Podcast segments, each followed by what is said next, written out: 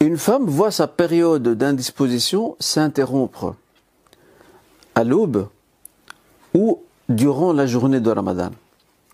Doit-elle pour autant jeûner ce jour-là?